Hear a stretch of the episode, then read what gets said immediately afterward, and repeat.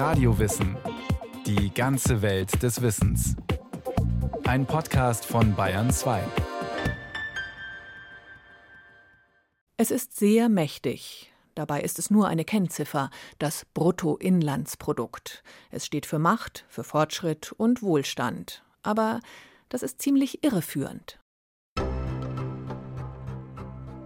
Ostberlin 1945. Mitten in der Nacht stoppt ein Wagen vor einem Wohnhaus. Mehrere Männer steigen aus, dringen in das Gebäude ein und zerren einen Mann aus dem Ehebett. Sie bringen ihn nach Tempelhof und fliegen noch in derselben Nacht mit ihm nach Frankfurt, um ihn dort zu verhören. Der Gekidnappte ist Rolf Wagenführ, ein Statistiker. Er besitzt Informationen, die für die Amerikaner außerordentlich wichtig sind. Informationen, die sie brauchen, um ihre Berechnungen zu vervollständigen. Es ist ein Verbrechen im Namen einer Zahl, einer ganz besonderen Zahl. Philipp Lepenis, Ökonom und Politikwissenschaftler, Professor für vergleichende Politikwissenschaft an der Freien Universität Berlin, nennt sie die mächtigste Kennzahl der Menschheitsgeschichte. Es geht um das Bruttoinlandsprodukt BIP. Es gibt allen Grund, optimistisch in die Zukunft zu schauen. Es geht wieder aufwärts. Unter dem Strich wuchs das Bruttoinlandsprodukt. Ein Zuwachs im zweiten Quartal von 0,3 Prozent beim BIP. Es werde weiter ein Auf und Ab geben. Das Bruttoinlandsprodukt, kurz BIP, ist heute allgegenwärtig, nicht nur in den Nachrichten. Dass es so mächtig werden konnte, liegt an der bewegten Geschichte des 20. Jahrhunderts denn die Zahl ist eine echte Krisengewinnlerin, ein Kind des Kalten Krieges. Sie steht für Macht, Wohlstand und Fortschritt. Aber wenn man mal genau hinschaut, entpuppt sich das als fauler Zauber. Denn das Bruttoinlandsprodukt zeigt eigentlich nur die Wirtschaftskraft eines Landes. Wie viel produzieren die Unternehmen und wie viel haben sie verkauft. Trotzdem gilt das BIP gemeinhin auch als Indikator für Lebensqualität – sagt Johannes Hirata, Professor für Volkswirtschaftslehre, Hochschule Osnabrück. Das kann man einfach daran erkennen, wie darüber gesprochen wird, dass also Länder verglichen werden, die Wohlfahrt von Ländern verglichen wird anhand des Bruttoinlandsprodukts pro Kopf und das Wirtschaftswachstum auch herhält als eine Beurteilung dafür, ob es uns besser geht oder nicht. Um die offizielle Definition kommen wir an dieser Stelle nicht herum. Das Bruttoinlandsprodukt misst den Wert der im Inland hergestellten Waren und Dienstleistungen. Es ist ein Maß für die wirtschaftliche Leistung einer Volkswirtschaft. Aber was genau bedeutet das für die Menschen? Geht es ihnen automatisch besser, wenn das BIP hoch ist oder die Wirtschaft wächst? Johannes Hirata meint nein. Wenn man meinetwegen die USA mit Deutschland vergleicht, dann sieht man, das Bruttoinlandsprodukt pro Kopf ist in den USA ziemlich genau 20 Prozent höher als in Deutschland. Aber das ist natürlich erstmal nur ein Durchschnittswert. Das heißt, die größere Einkommensungleichheit in den USA ist da nicht berücksichtigt. Aber natürlich für die Beurteilung der Lebensqualität der Menschen ganz entscheidend. Ein Beispiel. Berechnet man das durchschnittliche Vermögen eines mittellosen Menschen und das eines Reichen mit 10 Millionen auf dem Konto, dann kommt man auf 5 Millionen pro Kopf. Ein stattlicher Wert. Aber das ist natürlich Zahlenschieberei. Über die Lebensqualität sagt ein Durchschnittswert wie das Bruttoinlandsprodukt pro Kopf deshalb erstmal wenig aus. Man muss zusätzlich wissen, wie Einkommen und Vermögen verteilt sind. Aber das ist noch nicht alles denn zur Lebensqualität gehören auch Gesundheit und Umwelt. Für die Menschen in einem Land ist wichtig, können sie das Wasser aus der Leitung unbesorgt nutzen, macht die Luft, die sie atmen, sie krank. In Europa muss man vielerorts nicht groß darüber nachdenken, in anderen Teilen der Welt ist das nicht so. Zum Beispiel gibt es in Neu-Delhi viele Leute inzwischen, die sich Geräte kaufen, um die verschmutzte Außenluft zu reinigen, ja, bevor sie dann ins Haus kommt über die Klimaanlage. An diesem Beispiel zeigt sich, wie verzerrt das BIP die Realität wiedergibt. Denn die Tatsache, dass die Inder Geräte zur Luftreinigung brauchen, erhöht das BIP. Mit erhöhter Lebensqualität hat das aber nichts zu tun. In anderen Ländern oder anderen Städten mit sauberer Luft wird das nicht erfasst. Das heißt, solange die Luft sauber ist, misst man dort keine Produktion, obwohl die Wertschöpfung in dem Sinne da ist. Ja, die Natur selbst sozusagen reinigt die Luft. Genauso absurd ist es mit Unfällen. Wenn jemand bei einem Autocrash einen Totalschaden hat, ist das gut fürs Bruttoinlandsprodukt, weil er viel Geld für die Reparatur bezahlen oder sich sogar einen neuen Wagen kaufen muss. Die Autoindustrie freut sich, das Unfallopfer sicher nicht. Oder noch schlimmer, wenn er sich bei dem Crash auch noch ein Bein bricht und ein paar Tage im Krankenhaus bleiben muss. Alles gut fürs BIP, weil die Kosten dafür anschließend abgerechnet werden können. Zugespitzt könnte man sagen, wenn nur genügend Menschen schwere Unfälle bauen, steigt das BIP und wir haben Wirtschaftswachstum. Deswegen kritisieren auch viele die Kennzahl.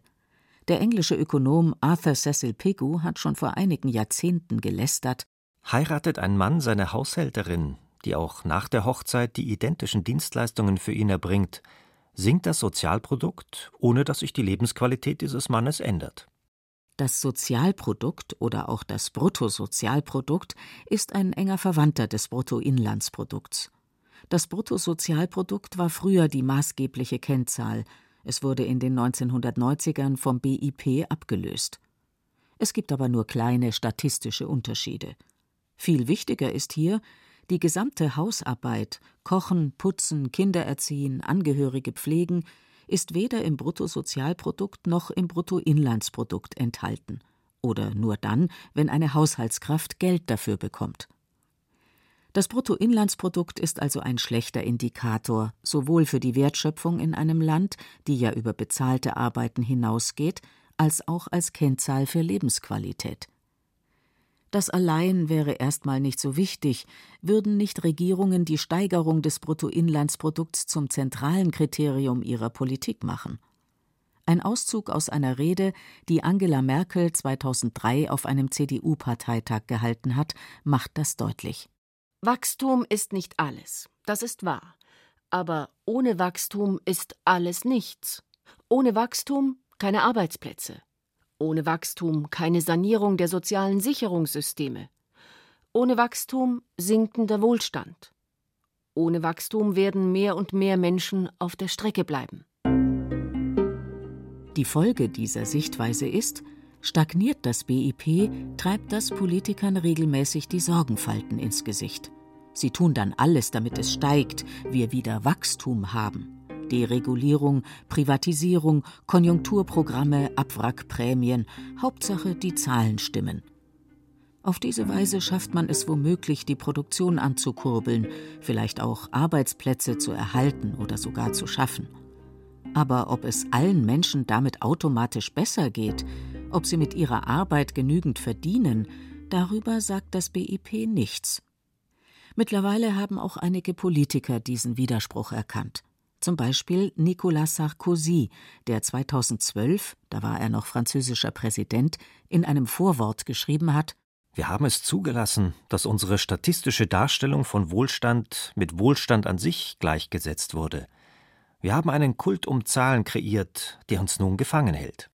Aber wenn selbst Ökonomen und Präsidenten das Bruttoinlandsprodukt kritisieren, fragt man sich, wie konnte es überhaupt dazu kommen? Wie kann es sein, dass eine Zahl die Politik aller Länder bestimmt? Ein Rückblick. Lange Zeit spielten statistische Daten keine besondere Rolle in der Politik.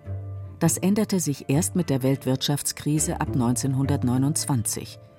Die US-amerikanische Regierung wollte wissen, wie es den Menschen geht. Sie beauftragte deshalb den Ökonomen Simon Kuznets, Daten über die Lage der Bevölkerung zusammenzutragen. Er konnte mit seiner Berechnung des Volkseinkommens zeigen, was die Menschen verdienen. Ein paar Jahre lang nutzte die US-Regierung seine Daten, bis sie ihr nicht mehr in den Kram passten. Das lag daran, dass mit dem Eintritt der USA in das Kriegsgeschehen, also um den Winter 41-42 rum in Amerika, die Debatte losging, was passiert, wenn wir jetzt große Teile des Haushaltes ausgeben für die Kriegsführung. Und mit dem Volkseinkommen zeigte sich natürlich, dass das unweigerlich bedeuten würde, dass bestimmte Teile der Bevölkerung dann weniger Einkommen erhalten würden, weil das Geld für andere Sachen ausgegeben werden musste. Und das war innenpolitisch sehr heikel. Weniger Einkommen für die Bevölkerung, sowas verkündet kein Politiker gern. Eine neue Berechnungsmethode musste her, das Bruttosozialprodukt. Aus dem einfachen Grund, weil man natürlich dann, wenn man Krieg führt, vor allen Dingen wissen muss, wie viel Panzer produziere ich und wie viel Gewehre und wie viel Uniformen und wie viel Flugzeuge und wie viel Schiffe. Und diejenigen, die das damals gemacht haben, konnten dann mit eben dieser anderen Systematik und diesem Produktfokus zeigen, dass die wirtschaftlichen Effekte von dieser Umgestaltung einer Friedens- zu einer Kriegsökonomie doch nicht so gravierende Effekte hätten wie in der ursprünglichen Volkseinkommensberechnung. Der Zweite Weltkrieg ist also die Geburtsstunde des Bruttosozialprodukts. Und nach dem Krieg setzte die US-Regierung weiterhin darauf. Das große Problem der unmittelbaren Nachkriegszeit war die Frage, wie können wir eigentlich Millionen von Soldaten wieder integrieren in den Erwerbsprozess? Können wir das eigentlich stemmen? Auch hier half wieder der Fokus auf die Produktion, sprich das Bruttosozialprodukt. Wenn wir nur möglichst viele Dinge herstellen, schaffen wir auch genügend Arbeitsplätze, war die Idee der Regierung. Hinzu kam, dass man schon zu Kriegszeiten sehr erfolgreich darin war, die Bevölkerung auf More Production, mehr Produktion einzustimmen. Unmengen von Plakaten waren dafür gedruckt worden. Darauf sah man zum Beispiel eine Rakete mit dem Schriftzug More Production, die auf ein Hakenkreuz zielte. Und als der Krieg vorbei war, nutzte man die Parole einfach weiter. Also das war wirklich von 42 an überall. Jeder wusste, es geht darum, immer mehr, immer mehr, immer weiter. Und das hat sich dann in der Nachkriegszeit einfach weiter durchgezogen, nur eben unter anderen Vorzeichen. Bereits in den letzten Kriegstagen gab es die erste Schätzung des Bruttosozialprodukts für Deutschland. Die US-Armee wollte wissen, wie erfolgreich ihr Bombardement war. Wie viel Industrie hatte man zerstört? Deshalb wurde eine Gruppe von Ökonomen nach Übersee geschickt, um Zahlen zur Wirtschaftsleistung zusammenzutragen. Allerdings gab es da ein Problem. Denn während der NS-Zeit waren solche Informationen streng geheim. Niemand wusste, wie es um Deutschlands Wirtschaft steht. Fast niemand. Eine Person gab es, Wagenführer hieß der, ein statistischer Ökonom, der aber im Ostteil Berlins lebte und auch schon sofort von der sowjetischen Militäradministration gegriffen wurde, um die Statistik der Ostzone aufzubauen. Und dieser Mensch war aber der einzige, der Industriedaten hatte vom Deutschen Reich. Also bei ihm liefen in der späten Nazizeit alle Daten zur industriellen Produktion über den Schreibtisch, aber an den kam man nicht ran. Zumindest nicht auf legalem Weg. Deshalb ließen die Amerikaner Wagenführ in einer Nacht- und Nebelaktion kurzerhand kidnappen. Es gab dann einen riesengroßen Ärger zwischen Eisenhower und Schukow und man hat sich dann darauf geeinigt, dass man ihn ein paar Tage befragen darf und dann musste man ihn wieder zurückbringen. Nach Kriegsende begannen auch die deutschen Statistiker das Bruttosozialprodukt auszuweisen. Grund war, dass die Amerikaner mit dem Marshallplan ein großes Konjunkturprogramm auflegten, um die schlimmsten Folgen des Krieges in Westeuropa abzumildern. Dafür wollten sie aber genau wissen, wie es um die Empfängerländer steht. Und da war dieses neue Berechnungstool natürlich unglaublich hilfreich. Die Sache war nur, dass man dann in den Ländern selber die jeweiligen Statistiker halt erstmal einnorden musste und ihnen beibringen musste, wie man das Bruttosozialprodukt berechnet. Gerade den Deutschen, genauer gesagt den Westdeutschen, war diese genaue Erfassung der Wirtschaftsleistung anfangs gar nicht geheuer. Das roch sehr nach Planwirtschaft. Das ist auch noch so eine Ironie der Geschichte, dass eigentlich die am weitesten kapitalistisch entwickelste Volkswirtschaft der Welt mit einer unglaublichen Überproduktion an Waren eine Berechnungsmethode wirtschaftlicher Vorgänge in ihrem Einflussbereich durchsetzt, die erstmal so rüberkommt, als ging es um sozialistische, kommunistische Planwirtschaft. Aber kein Bruttosozialprodukt, kein Geld und deshalb trugen auch die Westdeutschen wie erwünscht die Daten zusammen. Das ist ja eine unglaubliche Geschichte, wenn man so will, von Methodenimperialismus, dass die Amerikaner es vermocht haben, in ihrem politischen und wirtschaftlichen Einflussbereich eben dafür zu sorgen, dass man jetzt Wirtschaft nur noch in einer bestimmten Art und Weise berechnet. Weil es ja nicht natürlich, dass man das macht, sondern es ist eine Konvention. Eine Konvention, die sich in den nächsten Jahren weiter verfestigte. In den USA war die Methode ausgesprochen nützlich, um sich mit dem Systemfeind zu vergleichen. Die CIA hatte sogar eine eigene Einheit, die nur damit beschäftigt war, das Bruttosozialprodukt für die kommunistische Welt, vor allem für Sowjetrussland, zu schätzen. In der Hochzeit des Antikommunismus, McCarthyism, Kalter Krieg etc. war diese Vorstellung, die Russen könnten irgendwie besser dran sein wirtschaftlich als wir, die Amerikaner. Das war eine Horrorvision, die auch dazu geführt hat, dass man gesagt hat, man muss produzieren ohne Ende, damit die Russen nicht irgendwann vor uns stehen. Auch in Westdeutschland lief die Produktion bald auf Hochtouren. Das Wirtschaftswunder setzte ein. Den Menschen ging es innerhalb von wenigen Jahren sehr viel besser. Wenn man sich einfach die eigene Familiengeschichte mal anguckt, dann werden, denke ich, die meisten Leute sehen, dass es den Menschen seit Kriegsende immer besser ging. Ja, die einen waren vielleicht Ostflüchtlinge, die lebten irgendwo in einer Nissenhütte und hatten keine Arbeit und wenig zu essen. Und zehn Jahre später hatten die mit Sicherheit eine Wohnung, vielleicht eine Isetta, den ersten Italienurlaub hinter sich und die Kinder gingen auf eine bessere Schule. Sogar die alten Klassenkonflikte schienen passé zu sein. Der Erfolg des Wachstumsgedankens und des Bruttosozialprodukts in der damaligen Zeit, also 50er, 60er Jahre, gründet sich ja genau darauf, dass man Verteilungsdebatten nicht mehr führen musste. Eigentlich das gesamte 19. Jahrhundert ist eine sozialpolitische Debatte über Ungleichheit. 100, 120 Jahre lang diskutiert man die Ungleichheitsfrage und plötzlich hat man ein Mittel, mit dem man einfach sagen und postulieren kann, Ungleichheit ist kein Thema mehr, weil schaut mal, wir wachsen, schaut mal, jeder hat mehr in der Tasche als vorher, allen geht es ganz offensichtlich besser. Also wo ist das Problem? Lange Zeit schien es tatsächlich keine Probleme zu geben. Die ersten Zweifel gab es erst, als das Bruttoinlandsprodukt Ende der 1960er nicht mehr in großem Maß stieg. Hinzu kam, dass immer mehr sichtbar wurde, dass unser Wirtschaften die Umwelt zerstört. Ein Problem, bei dem schon damals absehbar war, dass es sich mit steigendem BIP weiter verschärft. Allerdings würde man ja nicht behaupten können, dass das zur damaligen Zeit dazu geführt hat, dass es große politische Richtungsänderungen gegeben hätte. Man hielt einfach weiter an dieser Vorstellung fest, dass eigentlich alle Probleme lösbar sind, indem die Wirtschaft weiter wächst. Das liegt nicht zuletzt daran, dass vieles darauf ausgerichtet ist. So ist zum Beispiel die OECD, die Organisation für wirtschaftliche Zusammenarbeit und Entwicklung, Anfang der 1960er gegründet worden, um Wachstum in den Mitgliedsländern zu fördern.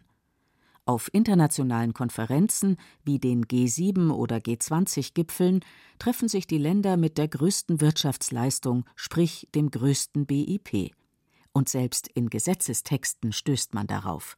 Wir haben insbesondere in Deutschland auch das Stabilitäts- und Wachstumsgesetz, wo explizit die Bundesregierung verpflichtet wird, Wirtschaftswachstum zu verfolgen. Bedeutet, das Bruttoinlandsprodukt weiter zu steigern. Wenn man sich die ganzen europäischen Verträge anschaut, Lissabon, Amsterdam und so weiter, steht immer ganz, ganz vorne in einem der allerersten Artikel, dass Wirtschaftswachstum als Ziel verfolgt wird. Insofern ist Wirtschaftswachstum in den Köpfen und auch in Gesetzen und Verträgen festgeschrieben. Erst 40 Jahre später stellen auch Regierungen das Bruttoinlandsprodukt offiziell in Frage. 2008 gründet sich auf Initiative des damaligen französischen Präsidenten Nicolas Sarkozy eine hochrangig besetzte Kommission, die eine alternative Berechnungsweise von Wohlstand und sozialem Fortschritt ausarbeiten soll. Auch die im Nachgang dieser französischen Kommission entstandene Enquete-Kommission des Bundestages, Wachstum, Wohlstand, Lebensqualität, die sich wirklich dieses Komplexes angenommen hat. Was ist Lebensqualität? Misst Wachstum, Wohlstand? Welchen Stellenwert hat Wachstum noch in unserer Gesellschaft und in der Politik? 2013 stellt die Kommission nach vielen internen Querelen ihren Abschlussbericht vor. Darin heißt es, als unstreitig wird allgemein angesehen, dass das Bruttoinlandsprodukt die sozialen und ökologischen Aspekte nicht hinreichend widerspiegelt. Der neue Wohlstands- und Fortschrittsindikator soll das anders machen. Er berücksichtigt auch Dinge wie Einkommensverteilung, Artenvielfalt und Gesundheit. Insgesamt besteht er aus zehn Leitindikatoren in drei Wohlstandsdimensionen. Klingt kompliziert und ist es leider auch. Das ist mit ein Grund, warum man kaum noch etwas davon hört. Immer noch dreht sich alles darum, ob das Bruttoinlandsprodukt wächst oder nicht wächst. Gleichzeitig haben immer mehr Menschen das Gefühl, dass es für sie nicht mehr aufwärts geht. Immer noch stellt sich die Frage nach Alternativen. Wer darauf hofft, dass man das BIP einfach durch eine passendere Maßzahl ersetzen kann, dürfte aber enttäuscht werden. Denn eine einzige Zahl bildet unsere Lebensqualität nun mal nicht ab. Dafür gibt es zu viele Ziele, die widersprüchlich sind. Zum Beispiel ist es schwierig, die Umwelt zu schonen und gleichzeitig so viel zu produzieren, wie wir es heute tun. Man bräuchte in jedem Fall mehrere Zahlen. Das ist das große Dilemma, weil sobald man sich von diesem einzelnen Indikator verabschiedet, macht man sich es unglaublich schwer, das zu kommunizieren. Ja, das macht sich nicht gut in der Tagesschau, wenn man da mit mehr als einer Zahl hantieren muss. Das ist schwerer zu vermitteln, es bekommt einfach nicht so viel Aufmerksamkeit. Aber natürlich von der Sache her ist diese Reduktion auf eine einzelne Zahl natürlich Irrsinn. Ein Irrsinn, der mit dem Zweiten Weltkrieg begonnen hat und bis heute andauert. Trotz der zunehmenden Kritik aus Wissenschaft, Politik und Umweltschutz. Aber Alternativen zu etablieren ist eben nicht leicht. Regierungen müssten sich dafür international abstimmen. Aus heutiger Sicht kann man festhalten, vor ein paar Jahren waren wir schon mal weiter.